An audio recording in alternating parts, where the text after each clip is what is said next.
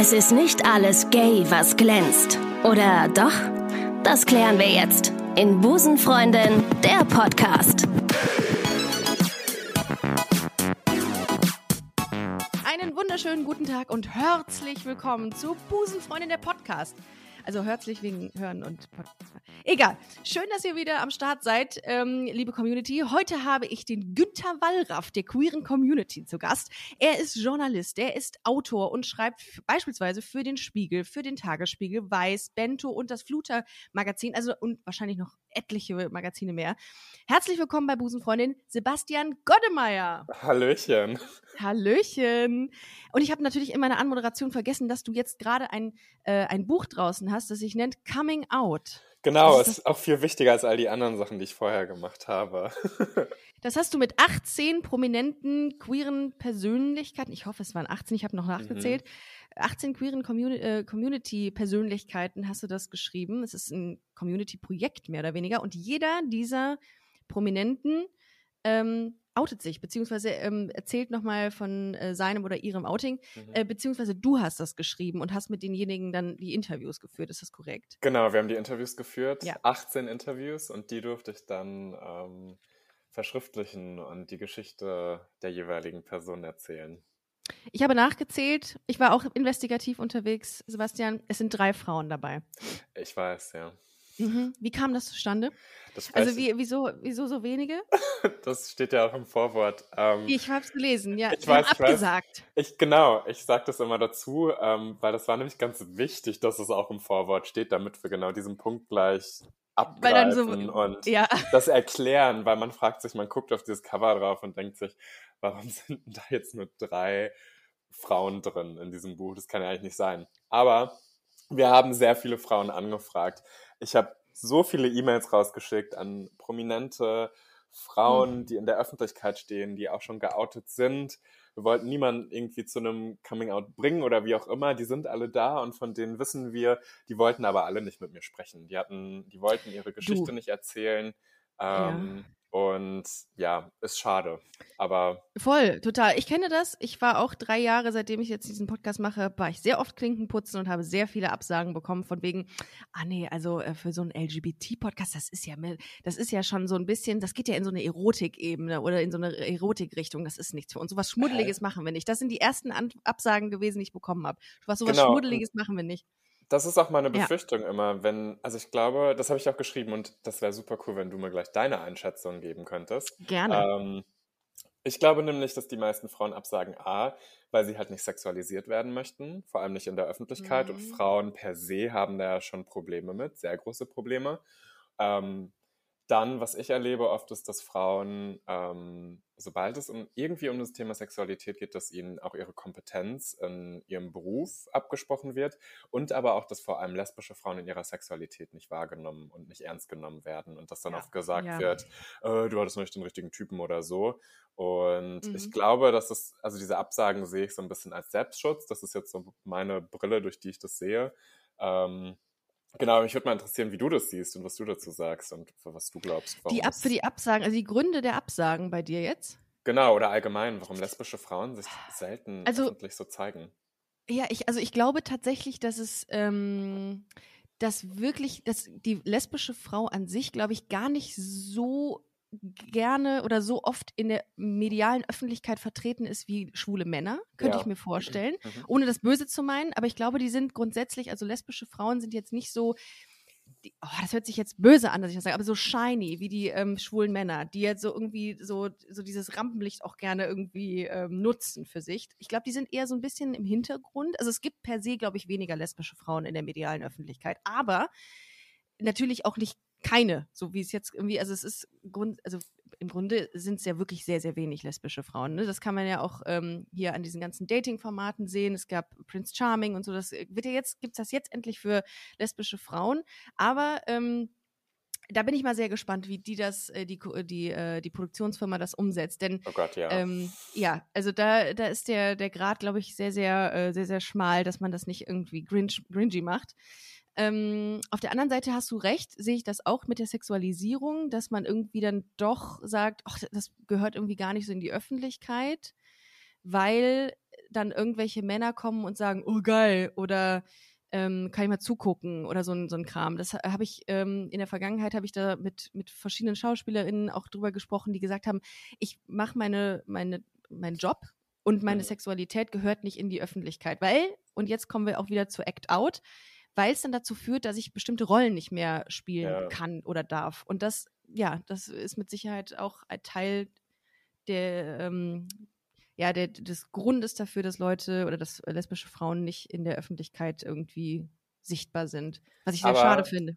Das kommt ja nur bei queeren Personen, dass das dann auf einmal mm. so mhm. ist, ne? Also wenn ja, bei Heiko Maas auf der Website steht, der hat eine Frau und 80 Kinder, dann bockt das keiner, das kriegt keiner mit, ja, und nee. dem steht nichts irgendwo irgendwann mal im Weg, ganz im Gegenteil, die denken sich auch, toller Typ, ne, hat hier eine Familie ja. und so, das klingt ja alles super beständig, auf ja. dem können solide, wir bauen. Solide. Genau, solide, ja, toll, solide. das wollen wir alle, so. Richtig. Ähm, aber sobald sich da mal jemand outet, dann ist das Geschrei wieder groß. Und ich meine, es gibt ja auch so viele ähm, schwule Schauspieler, die sich nicht trauen, sich zu outen und irgendwie ja. Geheimhaltungsvereinbarungen äh, mit ihren Partnern unterschreiben und sich nur im Hotel treffen und so. Und es ist wahnsinnig ja. traurig, ne? Oder, ähm, oder diese Vermittlungsagenturen äh, von, von äh, äh, im, im, in diesen Fußballerkreisen, dass ja. es da Agenturen gibt, die Frauen vermitteln.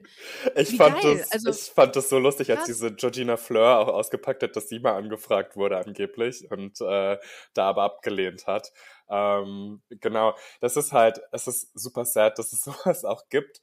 Ähm, auf der anderen Seite finde ich schon wieder irgendwie ein bisschen lustig, weil es so skurril ist. Also total. Diese ich frage mich da aber auch, was, was die Frauen da machen. Also die, die werden dann angefragt, dann heißt es, du, liebe, ähm, liebe, keine Ahnung, Lisa, möchtest du äh, für die nächsten drei, vier Jahre exklusiv die Partnerin von XY sein? Oh ja, das ist doch schön. Dann mache ich mir doch, äh, bin ich doch medial irgendwie da und äh, krieg dafür Kohle. Ich weiß nicht, aus welchen, also man muss da irgendwie, hat man nicht eine moralische Instanz, dass man dann sagt, nö, Nee, Ach, wahrscheinlich nicht.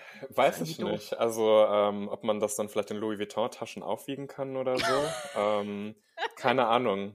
Keine Ahnung. Ich, ich könnte es nicht, nicht persönlich, ja. aber ähm, Miete ist ja. bezahlt die nächsten zehn Jahre auf jeden ah, Fall. Ey, auf jeden Fall. Ja. Also ich glaube, dann ah, kannst du auch nochmal eine Taschenkollektion, eine Schmuckkollektion rausbringen und dann. Und eine Fitness-DVD. Ja. Genau. Ja, total. Genau. Ja. Und dann, ich, ja, Insta-technisch bist du natürlich auf jeden Fall, kriegst du Reichweite dadurch. Dann. Total.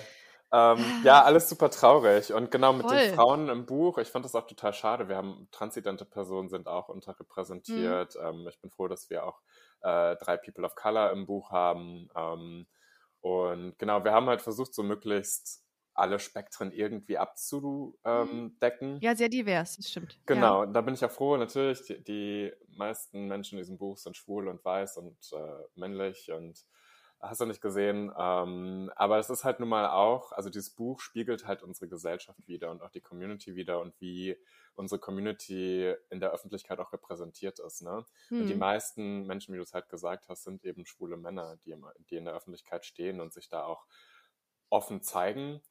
Ähm, und genau, dieses Buch ist halt einfach ein Spiegel dessen. Aber ich habe mir gerade gedacht, hätte ich mhm. mal Lucy von den No Angels angefragt. Jo, das äh, hätte jetzt wirklich, hätte das sich rentiert, glaube ich. So Return on Invest. Ja. Ich habe gerade noch ähm, ihre erste Performance gesehen, die sie gestern im, in der ARD oder im ZDF gegeben haben, von dieser Celebration-Version von Daylight. Und ich dachte mir, wie geil ist das, die wieder zu sehen. Und ja. dann dachte ich mir, ja. verdammt, die hätte ich gerne im Buch gehabt. Ja, ich finde allerdings Daylight in Your Eyes gar nicht so geil in der jetzt in der ähm, ähm, überarbeiteten Variante, muss ich ganz Aber das ist verstehen. ja immer so. Also auch Tokyo Hotel, die durch den Monsun neu, neu aufgelegt haben. Nee. Man kann dann nur verlieren. Außer mhm. die einzige, die es wirklich gut gemacht hat, ist Mariah Carey, die dieses Jahr We Belong Together neu aufgelegt hat. In einer sieben Minuten Version, was so ein bisschen jazzy angehaucht ist. Finde ich mega geil. Oh. Und die hat aber auch ja. nicht diesen Anspruch gehabt, da jetzt einen neuen Song zu machen oder so, sondern es ist, glaube ich, aus einer Live-Performance entstanden. Und sie hat es dann einfach released. Ah. Und da denke ich mir, okay, wenn du es so machst, ja. ist in Ordnung. Ne? Das ist nice to have, so für die Fans. Aber wenn du so einen alten Mega-Hit, mit dem Leute so viel verbinden, neu auflegst, ja. ähm, der Voll. wird an die Daylight in Your Eyes war schon, das war schon fett. Genau, und der wird auch nie an diese eigentliche Energie geil, wieder rankommen. Gut. Voll. Hm, voll. Wie, darf ich mal ganz kurz fragen, wie alt bist du? Das habe ich mit meinen Recherchen gar nicht. Äh, gar noch nicht darf man das fragen. Ich bin 27. Ja. 27. Das heißt, du hast die erste Staffel Popstars und äh, Daylight in Your Eyes auch total mitbekommen, ne? Nee, Oder tatsächlich das, das nicht. Das war so, da so, war ne? ich, glaube ich, noch so ein bisschen zu jung für. Ja, ähm, okay. Ich habe Monrose habe ich damals mehr mitbekommen, tatsächlich, mhm. als die kamen. Aber ich war damals auch, wann sind die No Angels rausgekommen? So 2000, uh, 2001? Ja, so um den Dreh, so, würde ich auch sagen. Ja. 2001 muss es gewesen sein, weil jetzt ist ja 20 Jahre äh, Celebration. Oh ähm, aber ich war damals Janet Biedermann-Fan. Ich war so in, in, im Janet-Fieber, dass ich die No Angels gar nicht so richtig mitbekommen habe. Janet Biedermann, ja. Ich habe letztens äh, das neue Lied von Yvonne Katterfeld. Ich weiß auch nicht, warum ich die beiden immer miteinander verbinde, habe ich äh, gehört. Patience, ja, weil die zusammen bei GZSZ waren. Und das ist es. Die zwei und Sarah Connor, das waren ja damals so die drei Popdamen in Deutschland mhm. einfach. Das waren ja zehn ja. Jahre, waren irgendwie nur die da und ähm, haben irgendwie die Charts regiert. Sag mal, war eigentlich immer schon offen, dass Lucy Diakowska lesbisch ist? War das immer schon, das war, das war nie ein Thema wirklich, ne? Oder? Ich glaube, die war immer offen lesbisch. Die war und offen lesbisch, ne? Und da war sie, also ich erinnere mich nicht daran, dass es irgendeinen Skandal, äh, dass es einen Skandal gab. Ich weiß nur, dass Lucy, und jetzt packen wir mal, ähm, packen wir mal dreckige Wäsche aus, so heißt das, glaube ich, äh, dass sie mal mit äh, Luna von, äh, wie heißt das? Ah, von hier bei Lando, wie heißt die ja. nochmal? dass sie mal was hatte. Ja. Die beiden hatten mal was miteinander. Nee, Juliette Schoppmann war das. Das war gar nicht Lucy. Echt? Das war Juliette Schoppmann und Lucy. Geil. Stimmt, richtig. Das war so ein PR-Gag. Oh Gott, ich werfe hier gerade alles durcheinander. Gefährliches Halbwissen. Wahrscheinlich kriege ich äh, eine einstweilige Verfügung nach dieser Folge. Egal. E Nein. Ähm, okay. Äh, naja, jedenfalls, wir, wir, waren bei den Frauen in deinem Buch. Übrigens, ähm, Melina Sophie, YouTuberin, äh, ist dabei. Mhm ähm, Jolina Mennen mhm. und Katharina Oguntoye, genau. die ich noch nicht kenne. Da ähm, muss ich auf jeden Fall mal reinlesen. Mhm. Äh, das sind die äh, drei Frauen, die in deinem äh, Buch ähm, über ihr Coming Out sprechen. Und ähm, unter anderem sind da auch noch äh, Nikolas Buschmann bei, Kevin Kühnert, Ralf König und Jan Zimmermann von Gewitter im Kopf, den äh, vermutlich viele aus dem YouTube-Format kennen. Genau. Aber ich hatte mir überlegt, Sebastian, dass wir auch noch ein bisschen über dich sprechen und über deinen Werdegang. Ich weiß, wir, wir wollen ein bisschen über das Buch sprechen, machen mhm. wir auch gleich nochmal. Aber ich wollte ein bisschen zu dir wissen, was dich da auch zu geführt hat, zu sagen, ich suche mir jetzt die prominentesten queeren Menschen, um mit denen über äh, ihr Outing zu sprechen. Ich habe recherchiert. Du bist in Drehen-Steinfurt im Kreis Warendorf in NRW aufgewachsen. Genau. Ja, ich habe, äh, ich war sehr, äh, ich habe messerscharf recherchiert. Ich ähm, merke das schon. Und du hast, und das fand ich so, das fand ich so charmant, als du das, ich habe das in verschiedenen Interviews auch gelesen von dir. Du bist zwischen Fußballjungs und Pferdemädchen mhm. aufgewachsen. Und jetzt ist die Frage: Zu was hast du dich eher hingezogen gefühlt? Völlig egal welches Geschlecht, Fußball oder Pferde? Pferde. Ja, die, ja, schwierig. Pferde. Ich war, ich, ähm, also Fußball man, auch. Ja. Also Fußball fand ich super heiß und so. Mit mhm. ähm, bei Pferden habe ich mich wohler gefühlt, sagen wir es mal so.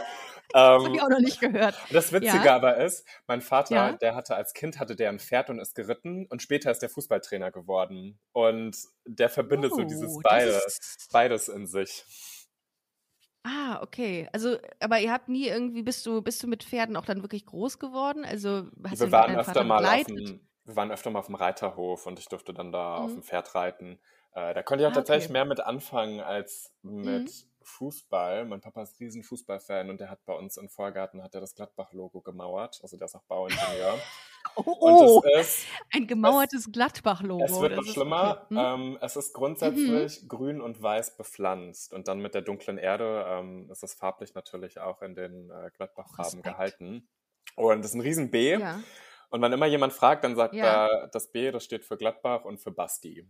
Und ähm, ist natürlich wahnsinnig süß, aber ich hatte auch noch die Ehre, dass das Fenster meines Zimmers genau auf diesen Vorgarten rausging und ich jeden Tag dieses wunderschöne Gladbach-Logo sehen durfte. Und ähm, es prangt natürlich auch so zur Straße hin, dass es jeder sehen kann.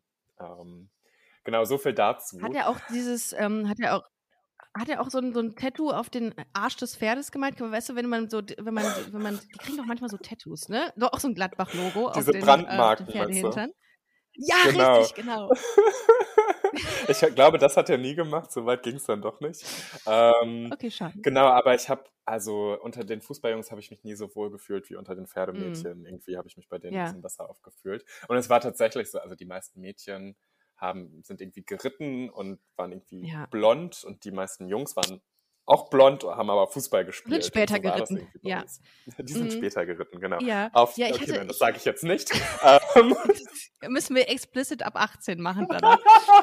ähm, nee, ich habe ich hab mich entweder in der, in der einen in der, äh, als auch in der anderen Kategorie nicht wiedergefunden. Ich habe Pferde, ich bin mal geritten tatsächlich mhm. ähm, oder ich, ich habe, bin mal voltigiert, fand mhm. das aber schlimm, weil das war Ams, Amsel hieß das Pferd, 18 Jahre und ich habe immer das gewählt, weil ich wusste, das ist sehr langsam und tut mir nichts, weil die anderen waren halt echt immer sehr, sehr aktiv äh, mhm. und ich hatte Angst runterzufallen. Und Fußball war auch nie mein Thema. Ja. Naja. Ja, Aber kann, ich total, so? kann ich total verstehen. Also ich konnte mich nie identifizieren mit diesen mm, anderen Kindern, weil da ja. einfach nichts war, was mich auch so irgendwie interessiert hat. Total. Aber mit den Mädels habe ich mich immer besser verstanden, weil die konnten, also mit denen konnte ich jetzt noch so über Popmusik sprechen mhm. oder so. Und ich weiß noch, ich hatte ein Mädel bei mir in der Klasse, die fand Sarah Connor total toll. Und dann konnten wir da so ein bisschen bonden irgendwie. Und genau, und let's get back to Bad Boy. Bad Boy. Ähm, oh, geil, das war so gut, das Lied. Ja. Oder? Ähm, voll, voll. Genau. Und TQ war das, glaube ich. Ja, und dieses Video äh. ist auch so versaut. Wow. Und das habe ich mir damals ja. reingezogen, irgendwie als Kind. Also heute denke ich mir, Alter, das ist mhm. eigentlich, naja, ja. egal. Oder auch, ähm, Janet Biedermann ist ja auch krass. Irgendwie Rock My Life, da singt sie am Anfang auch. Ach. Better be my lover underneath my cover und Alter. solche Sachen. Und ich habe das damals mitgegrölt. Ja. Und es, ist, es war schon, ja, gut, dass man das vielleicht nicht verstanden hat, was man da gerade vor sich hin brabbelt. Aber wenn man sowas macht, wenn man Janette Biedermann in der Schulzeit als Junge ähm, grölt, dann hat man äh, dann hat man, dann, dann ist die, die Wahrscheinlichkeit sehr groß, dass man gemobbt wird. Das habe ich nämlich auch bei ja, dir gelesen. Da hast du direkt ist, die Arschkarte gezogen, vor ja. allem wenn du dann noch übergewichtig bist und beim Konzert. Ja, ich war wahnsinnig okay. dick als Kind. Ähm, und wenn du dann noch beim Konzert in Bielefeld auf der Rock My Life Tour, wo es keine Jungs-Shirts gab, sondern nur Girly-Shirts, ein viel zu enges Janet oh Biedermann-Shirt kaufst und das oh, natürlich oh, das voller Stolz so trägst. Ja, oh. das hat, ähm, das, das hat auch für hey, viel Schmerz gesorgt, aber erst nachher. Ja, aber ich finde das äh, sehr, sehr konsequent, dass du, äh, dass du das gemacht hast, weil ähm, das ist du warst Fan und hast dir das auch nicht nehmen lassen. So Bin als, ich ehrlich als gesagt bis heute. Also meine Freunde lachen mich immer gut. aus, weil, aber das ist so, das war mein Kindheitsidol. Ne? Ich habe mhm. alles von der gehabt und bis heute habe ich irgendwie eine Verbindung dazu. Und mhm. die steht ja auch im Vorwort drin. Und ich habe keine Ahnung warum, aber irgendwie ist das noch so ein Teil meiner Kindheit, den ich mir bewahren möchte und den ich behalten möchte. Hast du sie mal getroffen? Ich hätte vor zwei Jahren oder anderthalb Jahren hätte ich ein Interview mit ihr haben sollen an meinem Geburtstag 2019. Oh, wir, win, hätten win. wir, hätten spazieren gehen sollen in Prenzlauer Berg für den Tagesspiegel. Oh, das wurde dreimal Gott. abgesagt, ist nie stattgefunden. Nein. Und dann denke ich mir aber auch, don't meet your idols. Man weiß nie, warum hm. das nicht hm. passiert ist. Also, ne, vielleicht ja. hätte ich die getroffen und mir gedacht, boah, was ein Arschloch. Oder, ich, ne? Ich war, ich, ja, glaube ich noch nicht mal. Aber ich, ich wäre mal gespannt, ob du das, das Gleiche, also ob du ja, ob man irgendwie diese Faszination nicht irgendwie dann äh, schon in der Voll. Zeit verloren hätte. Ich habe mal Mariah Carey Person. getroffen und die oh, ist auch so mein Gott. eine meiner, also ich liebe Mariah wirklich, über die kommt gar nichts und die hat mir auch in sehr schwierigen Zeiten in meiner Jugend geholfen. Ich sage hm. manchmal, Mariah Carey hat mich großgezogen und die habe ich getroffen und ich bin in diesen Raum reingekommen und habe sie gesehen und dachte mir, Ach, die ist ja wirklich nur ein Mensch. Wie, aber wo denn? Bei dem, bei dem Interview ähm, für also, ein Magazin? Ich habe damals für eine Zeitung gearbeitet und die hatten, die haben so ein Meet and Greet verlost für LeserInnen ja. und ja. das war Backstage halt beim Konzert in Köln 2016 und ich hatte schon Tickets für dieses Konzert natürlich und mein Chef kam dann zu mir und meinte so, hey, du findest doch Mariah cool, ne? Und ich so, ja. Und er meinte dann, ja, möchtest du Backstage gehen? Und ich so, ja.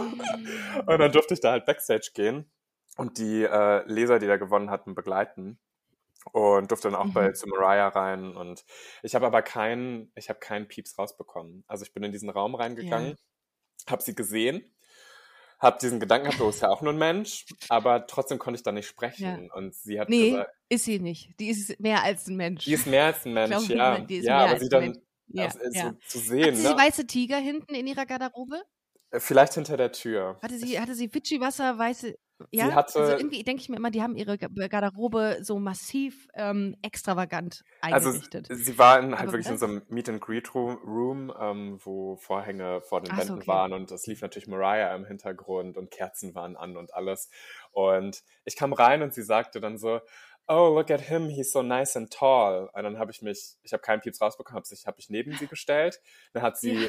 ihren Arm auf mich gelegt, auf meine rechte Schulter. Seitdem hast du dich nie wieder gewaschen. doch, doch, das wäre sehr schrecklich. ähm, und dann hat, meinte sie so, hey, how you doing? Und ich nur so, uh, hey, how you doing? Und dann sagt sie so, I'm good, how are you? Und ich so, hey, how you doing? Und der Fotograf macht dann zwei oh Fotos und ich laufe einfach raus nach den Fotos. Ich bin einfach gegangen. Ich habe nichts mehr gesagt. Ich bin okay, so weird. Rausgegangen. Ja, aber das ist wahrscheinlich ein ganz normaler Montag bei Mariah Carey. Das Glaub kennt die wahrscheinlich auch. Entweder die Leute ne? Also schreien also oder sie erstarren und ich bin mhm. erstarrt. Und ähm, man sieht es auch auf den Bildern. Ich sehe wahnsinnig angestrengt und so. Ich weiß nicht, war irgendwo anders in meinem Kopf. Ja. Und danach konnte aber nichts mehr kommen, was mich aus dem Konzept gebracht hat. Also nach Mariah war ah, es okay. so, whatever. Komme, was wolle. Oh Danach gibt es einfach niemanden mehr für mich so. Also Mariah ist so ja. der größte Star, den wir auf dieser Welt noch irgendwie haben, in meinen Augen. Und ja. Eine Diva, eine, eine es ist, äh, die ist großartig. Also ich höre auch immer, immer wieder gerne ihre Songs. Ich habe damals war großer Fan, also quasi wahrscheinlich äh, das Pendant zu dir, ähm, Fan von Blümchen, von mhm. Jasmin. Wagner. Ich war auch auf der Tour mhm. und ähm, habe mit meiner Klassenkameradin, mit der ich da war, so ein Plakat gebaut, äh, gemalt. Und äh, ich ähm, habe auch ihr Management angefragt für diesen Podcast, um mir einfach mal zu sagen, um, um das einfach mal therapeutisch aufzuarbeiten, diese mhm. Zeit, in der ich äh, neun war. Und äh, aber das war schön. Also ich finde das immer toll, wenn man irgendwie ein Idol hat, äh, zu dem man raufschauen kann. Du, bei dir war es Janet Bedermann, bei mir Blümchen. Und siehst du, was aus uns geworden ist? Ja, jetzt sitzen wir hier. hast du, aber hast du Jasmin. Wagner mal getroffen? Nee, aber ähm, ich bin, wie gesagt, mit ihrem Management in Kontakt und sie hätte auch Bock auf den Podcast, hier bei Busenfreundin mal mit mir zu sprechen. Und das, da habe ich, also da war ich schon ein bisschen aufgeregt, als die Zusage so kam, ja, äh, im Frühjahr ähm, wollen wir, äh, planen wir gerade die Termine und ähm, hätte Bock. Und ich dachte, oh mein Gott, das ist, also das hättest du dir mit neun Jahren, das dann, dann wärst du umgefallen vor Freude. Ja. Aber ich habe tatsächlich auch ähnlich wie du ein bisschen Angst davor, dass der Zauber danach weg ist. Genau. Ja, und das ist es halt. Ne? Also ich meine, Jasmin ja. Wagner, die habe ich schon getroffen, die ist super nett, wirklich. Ja. Die, ist, die ist so lieb. Ähm, aber es ist natürlich, so ein Star ist jemand, um den man sehr viel Fantasie aufbaut ja, total, und total. Erwartungen und mhm. ne, man hebt die auf so ein Podest und dann steht dann eine Mariah in so einem Raum und man denkt wirklich, ach, die besteht ja wirklich nur aus Fleisch und Blut, ne? Selbst mhm. wenn die auf mhm. der Bühne steht, das ist ja nochmal was anderes. Die sind ja so Total. Gottgestalten quasi, die man da anbetet für ihr Talent und weiß nicht was. Ähm, und dann werden die auf einmal so menschlich und manchmal weiß ich gar nicht, ob man das unbedingt möchte. Mhm. Ja, total. Voll. Also genau das ist es. Das ist, man mag diese, die, die, die, die Faszination, die besteht ja dadurch, dass alles irgendwie so ein bisschen Illusion ist. Und mhm. äh, ja, wenn man dann Fantasie, mit ne? Janet Biedermann, mh, hm, wenn man dann mit Janet Biedermann spazieren geht, dann ist es halt auch ein ganz normaler Samstag. Genau. Ja. So. Deswegen. Ja, aber du, ähm, ganz, ganz kurz nochmal zu dir. Du, also zwischen, äh, du, du hast dann in dem Moment, ähm, warst du halt du und ähm, hast dann auch ähm, ein bisschen Anfeindung, Diskriminierung, nicht ein bisschen, du hast Diskriminierungserfahrungen auch gemacht. Ich hatte äh, in einigen Artikeln auch gelesen, dass du dich regelmäßig auf der Toilette in der Schule versteckt hast. Und das hat mhm. mir echt das Herz gebrochen, als ich das, ähm, als ich das las. Und war dir ähnlich wie bei mir auch relativ früh schon bewusst, dass du nicht da, in Anführungszeichen, nicht da wirklich zugehörst? Ja, also schon ja, im ne? Kindergarten war mir das bewusst, dass ich irgendwie ja, halt mhm. nicht in diese zwei Raster quasi reingepasst habe, die es da überwiegend gab. Und ich bin zum Beispiel zum Karneval im Kindergarten bin ich als Erdbeere gegangen im roten oh Tütü mit roter Strumpfhose und richtig Zucker. Ähm, und Wollten das, war, das, war das für deine Eltern okay oder haben die gesagt, ja, komm, voll. Sebastian, mein Papa, was für, was für, okay.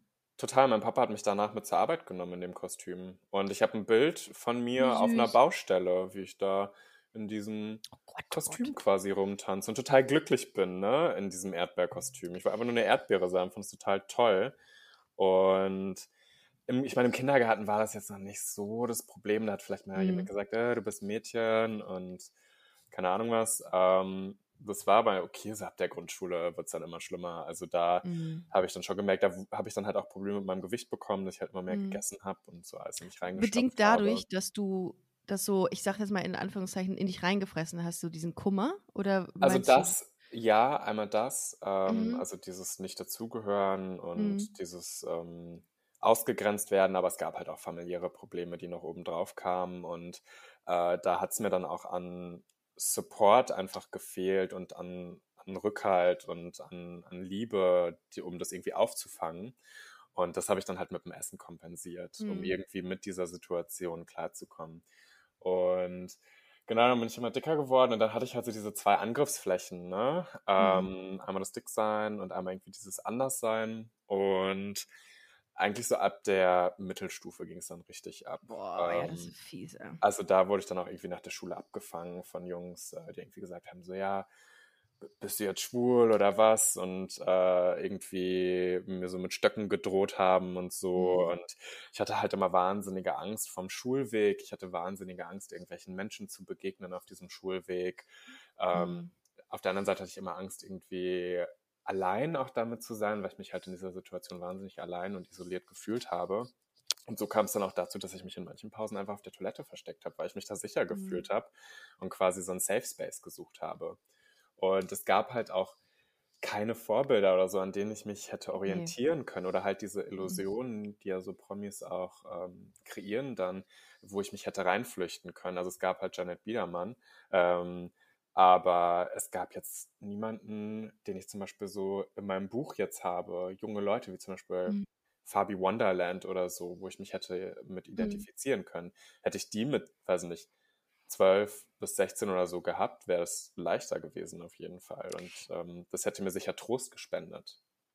Ich glaube, ich, also ich versuche mich auch gerade in meine Zeit, äh, meine Jugend da zurück zu katapultieren ich äh, weiß gar nicht, ob mir so queere Persönlichkeiten Trost gespendet hätten, weil ich zu dem Zeitpunkt ja immer wieder, also ich persönlich jetzt, mir das gar nicht eingestehen wollte, weil ich immer das mhm. Gefühl hatte, du bist zwar falsch, aber du weißt gar nicht so richtig, was mit dir los ist.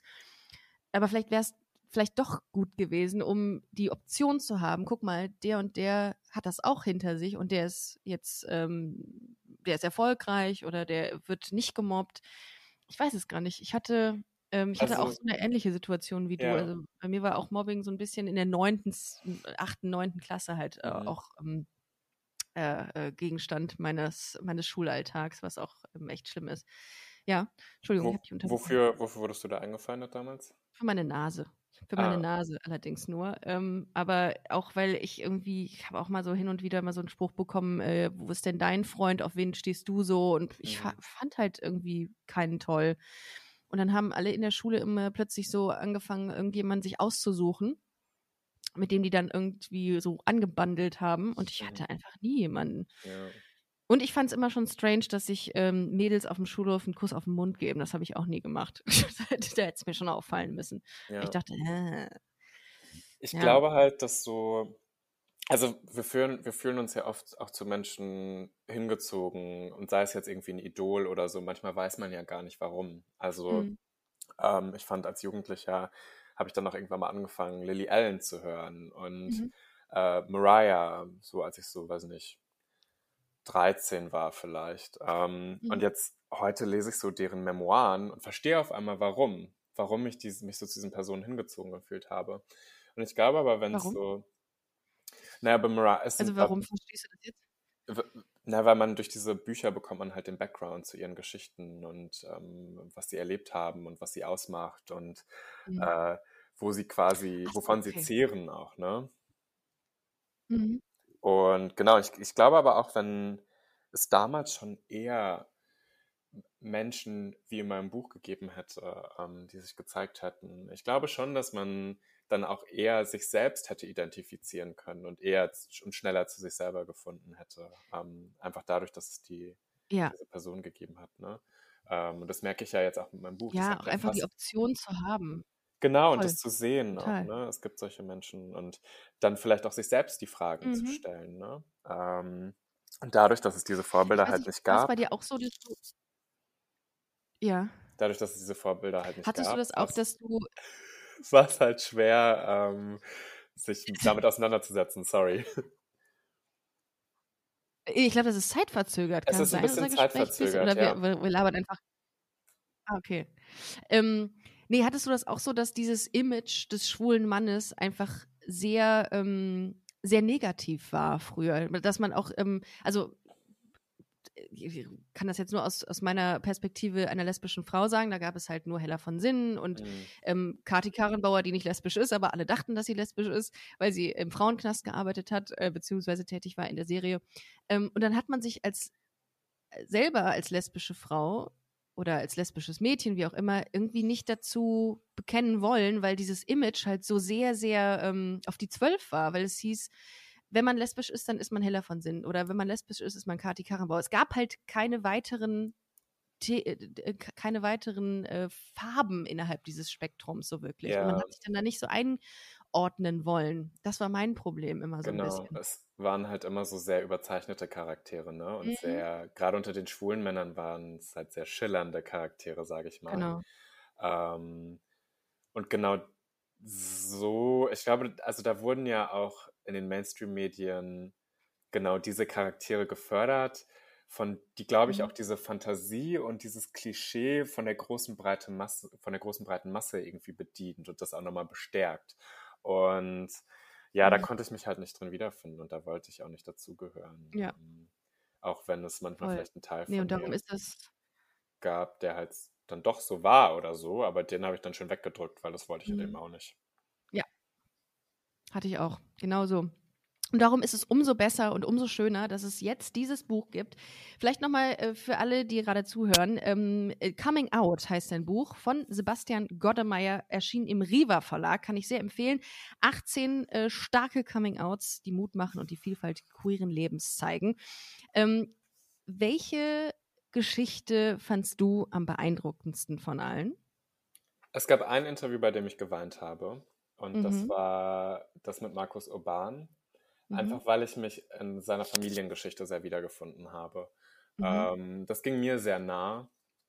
Ähm, ansonsten, ich, es gibt natürlich Kapitel, die ich sehr gerne mag. Letzten Endes mhm. haben die Kapitel aber auch sehr viel gemeinsam. Also äh, in den Problemen, die die Menschen zu überwinden hatten, ähm, oft die mhm. Angst, die sie vor dem Coming Out hatten und dass sie eben auch dann durch diese Erfahrung aber gewachsen sind und stärker geworden sind. Und das war mir zum Beispiel bei der Auswahl der Personen auch sehr wichtig, dass wir eben Geschichten mhm. teilen, die Mut machen und die von der Kraft sprechen, ähm, aber auch eben die von Personen handeln, die halt gewisse Brüche im Leben er erlebt haben und die daraus aber ja stärker hervorgegangen sind. Ähm, genau, ich mag. Meinst du, dass so ein, meinst du, dass so ein Coming Out ähm, von diesen Menschen, die jetzt hier in deinem Buch drin sind, beispielsweise, dass die, also dass so ein Coming Out und so eine Zeit, von der du auch gerade gesprochen hast, dass die was mit einem Menschen macht. Also sind wir diese Menschen, die diese Zeit durchgemacht haben, eben sehr, sehr viel Selbstzweifel, sehr viel Selbstreflexion schon im sehr frühen Alter, dass diese Menschen anders sind oder gewo anders geworden sind durch diese Zeit? Denkst du, ja. das ist, trifft zu?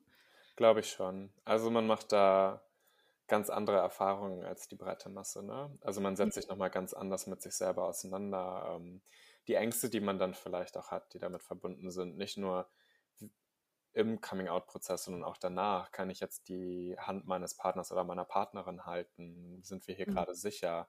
Kann ich mich jetzt hier gerade auch offen zeigen in der Situation?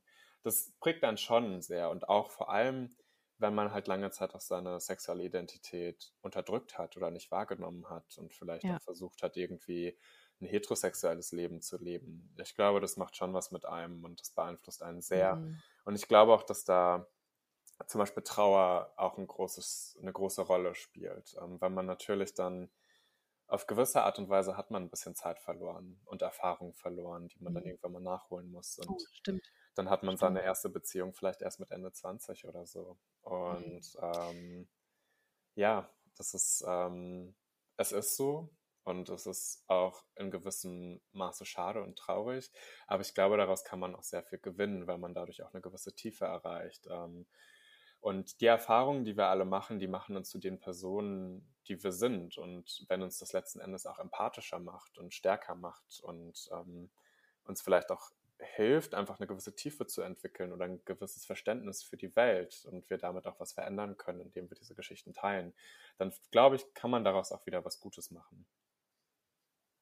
Würdest du sagen, dass dich, ähm, dass du auch das Schreiben angefangen hast, um einen Kanal für deine, für die, für die Sachen, die dir in der Vergangenheit passiert sind, auch in der Kindheit ähm, aufzubauen, dass du diesen Kanal nutzt für dich? Ja, auf jeden Fall. Ich habe auch so in der schlimmsten Zeit habe ich eigentlich mit dem Schreiben auch angefangen. Da war ich 14, da habe ich als freier Mitarbeiter bei den Westfälischen Nachrichten angefangen. Oh. Und das ist natürlich sehr früh, aber das war schon, ja. also es war halt mein, mein Ding damals. Ich brauchte irgendwas, an dem ich mich festhalten konnte. Und das war dann die ja. Arbeit. Und ja. ich habe dann, klar, ich habe dann irgendwie über irgendwelche komischen äh, Schützenvereine geschrieben und so, ne? Ähm, wo dann die ganzen ja, Fußballjungs wieder waren ja. und auf mich gewartet haben. Aber das war okay. Es hat mir irgendwie Spaß gemacht. Es hat mir geholfen, dann trotzdem irgendwie meine Rolle dort zu finden. Und mein Ziel war aber eigentlich immer, persönliche Texte zu schreiben und Autorenstücke zu schreiben und mhm. irgendwie meine Geschichte und mein Erlebnis zu teilen, einfach um es zu verarbeiten, auch für mich. Und das Schönste ist, wenn ich zum Beispiel mhm. einen Artikel schreibe, wie über die Homofeindlichkeit in meiner Heimatstadt ähm, dass dann auch anderen damit geholfen wird, weil sie sich darin wiederfinden. Und das stillt deren Schmerz dann auch ein bisschen, weil sie merken, ich bin nicht alleine damit. Es gibt ganz viele, die das selber erlebt haben. Und Coming Out war jetzt ganz gut, ähm, weil ich diese 18 Geschichten aufschreiben durfte von Menschen, die mir sehr damit geholfen haben, die mir nochmal so ein Trostpflaster gegeben haben und geschenkt haben, indem ich gelernt habe, ich bin nicht alleine mit meinen Erfahrungen. Und ähm, mein Ziel wäre es aber auch nochmal, also die Texte, die ich bisher geschrieben habe, das sind ja immer so Artikel und die sind nicht besonders lang, aber ich würde gerne noch mhm. längere Projekte umsetzen und noch weiter Bücher schreiben. Ähm, und meine Idole sind zum Beispiel gerade Glennon Doyle, die ich ganz toll finde. Ähm, genau, und ich hoffe, da kommt noch einiges.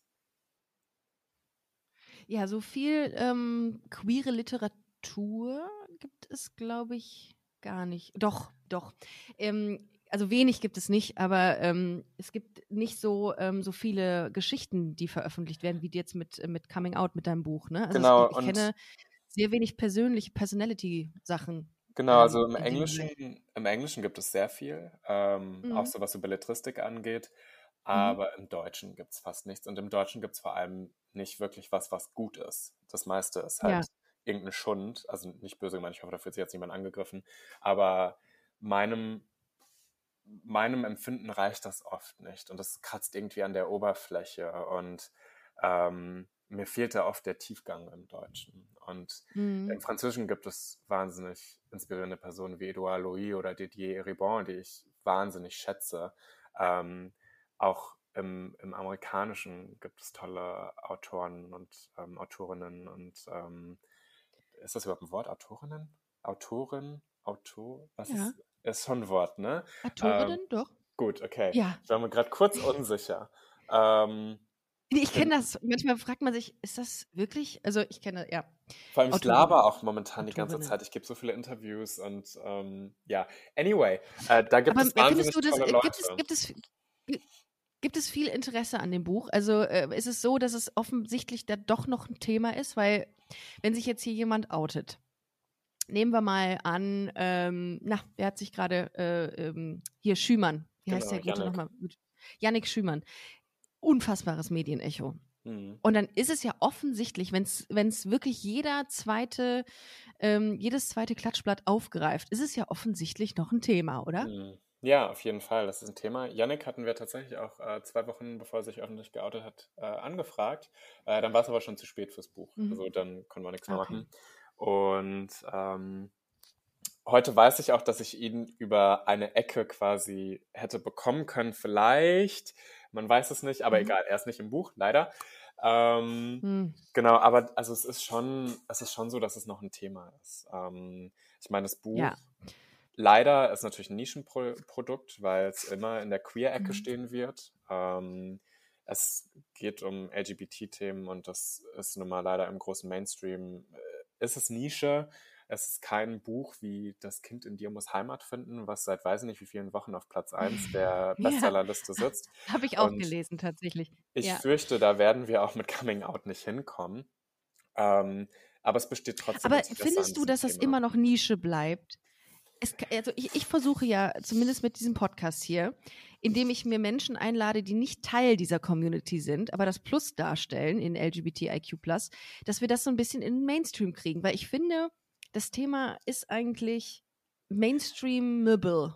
Also es man kann es schon im Mainstream auch erzählen, finde ich. Es ist mainstreamiger geworden und das ist ja auch zum Beispiel mein großes Anliegen. Mhm. Ich schreibe ja nur für Mainstream-Medien. Ne? Ich schreibe für keine, also ja. klar für einen Queerspiegel bei Tag, beim Tagesspiegel, aber es ist trotzdem noch ein Mainstream-Medium. Es ist für die große, breite Masse. Mhm. Und das ist auch mein Anliegen und mein Ziel, diese Themen da unterzubringen, ja. damit die Leute Super. es mitbekommen. Und Richtig. deswegen bin ich jetzt auch Find bei einem gut. Verlag wie Riva gelandet. Ähm, ich hätte es auch beim, ja. keine Ahnung, bei irgendeinem kleinen äh, Die trauen sich übrigens können. voll viel, finde ich.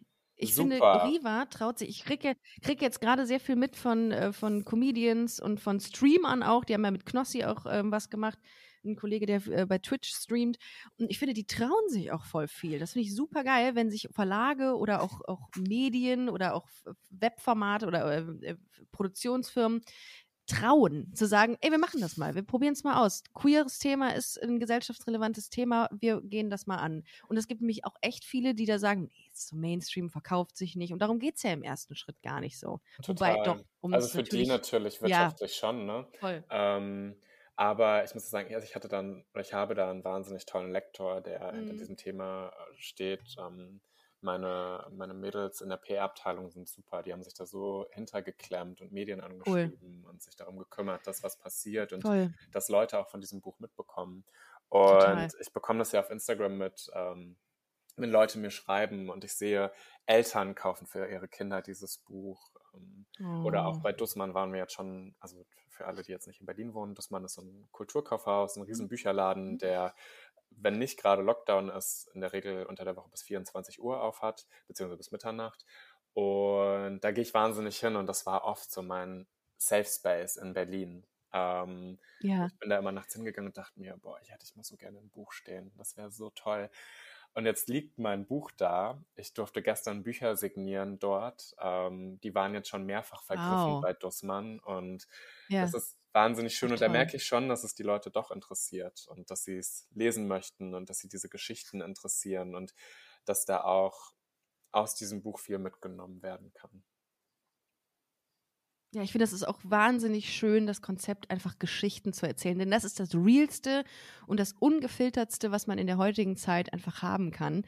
In Zeiten von äh, ähm, Hasenfilter und keine Ahnung, Instagram-Filter, ähm, ist es einfach so schön, so Wahrheiten und Realitäten ähm, genau. sich Gemüte zu führen. Und das genau. ist, finde ich, wahnsinnig schön und attraktiv an, und charmant an diesem äh, Buch auch. Danke. Insofern äh, bitte liebe Hörerinnen und Hörer dieses Podcasts, kauft euch das Buch, unterstützt ähm, Sebastian und den Riva Verlag, ja, indem ihr dieses, äh, dieses Buch kauft, weil ähm, genau, wir wollen nämlich unser Ziel, Sebastian und mein Ziel ist es einfach, Themen wie ähm, diese queeren Themen in den Mainstream zu kriegen. Mhm. Und das ist ähm, ja, das ist einfach, das ist wichtig. Genau. Insofern, Dazu ähm, muss ich auch noch sagen, also dieses Geschichten erzählen, das ist mhm. auch das, was ich machen möchte. Ne? Das ist mir, ja, ich, ich, liebe es, Geschichten zu erzählen. Und das müssen aber reale Geschichten sein. Das müssen Absolut. Geschichten aus dem Leben sein. Und Total. ich wollte immer mal so ein Buch schreiben wie Das Ende von Eddie, was Edouard Louis gemacht hat. Ähm, das ist noch so ein Ziel für mich. Und zu Coming Out auch nochmal, also das Buch, die Geschichten sind nicht nur wahnsinnig toll, sondern ich finde, wir haben das auch optisch wahnsinnig schön gemacht mit diesem Metallic-Regenbogen ja. vorne drauf. Mhm. Ähm, es sieht sehr hochwertig aus, es fasst sich hochwertig an. Also ja. es ist nicht nur ein Buch, das ähm, tolle Geschichten mitbringt, sondern wo meines Erachtens auch irgendwie das Gesamtkonzept passt. Und ähm, das Cover spiegelt zum Beispiel das Innere sehr gut wider. Und ähm, ja, es ist, äh, ich merke halt auch, dass Leute das gerne verschenken zum Beispiel und dass auch mhm. viele Eltern das lesen, weil sie da viel lernen, auch über ihre Kinder und wie sie ein Coming Out begleiten können und unterstützen können.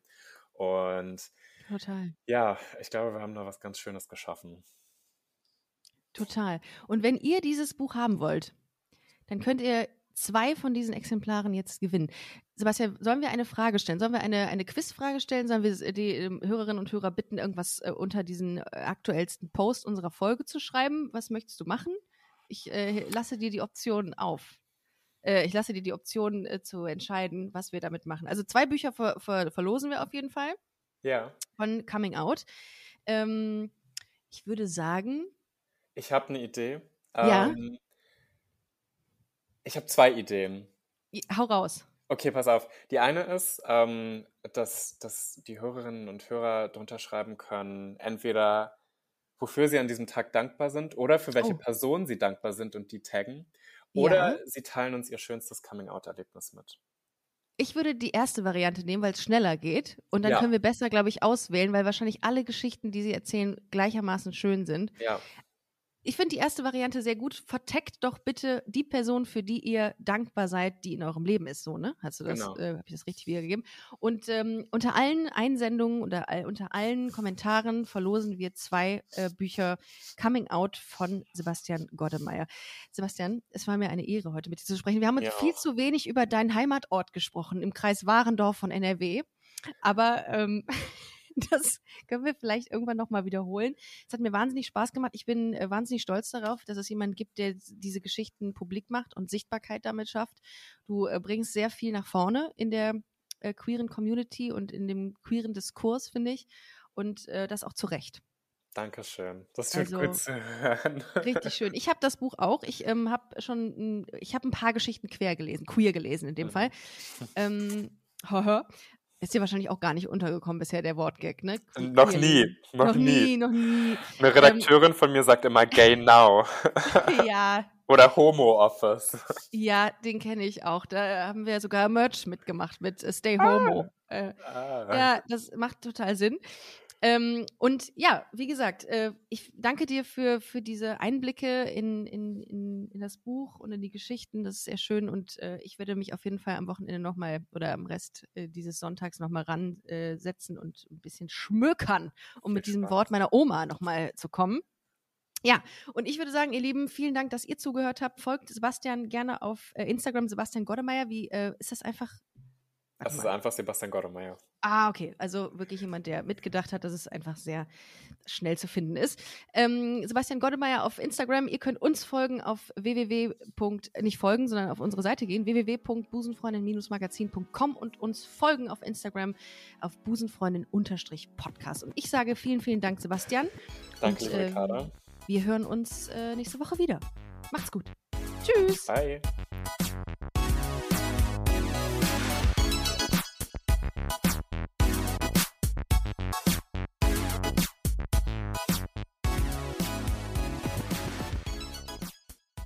Busenfreundinnen und Busenfreunde, vielen Dank, dass ihr bei dieser Podcast-Episode bis zum Schluss mit dabei wart, sonst äh, würdet ihr es hier gerade nicht hören.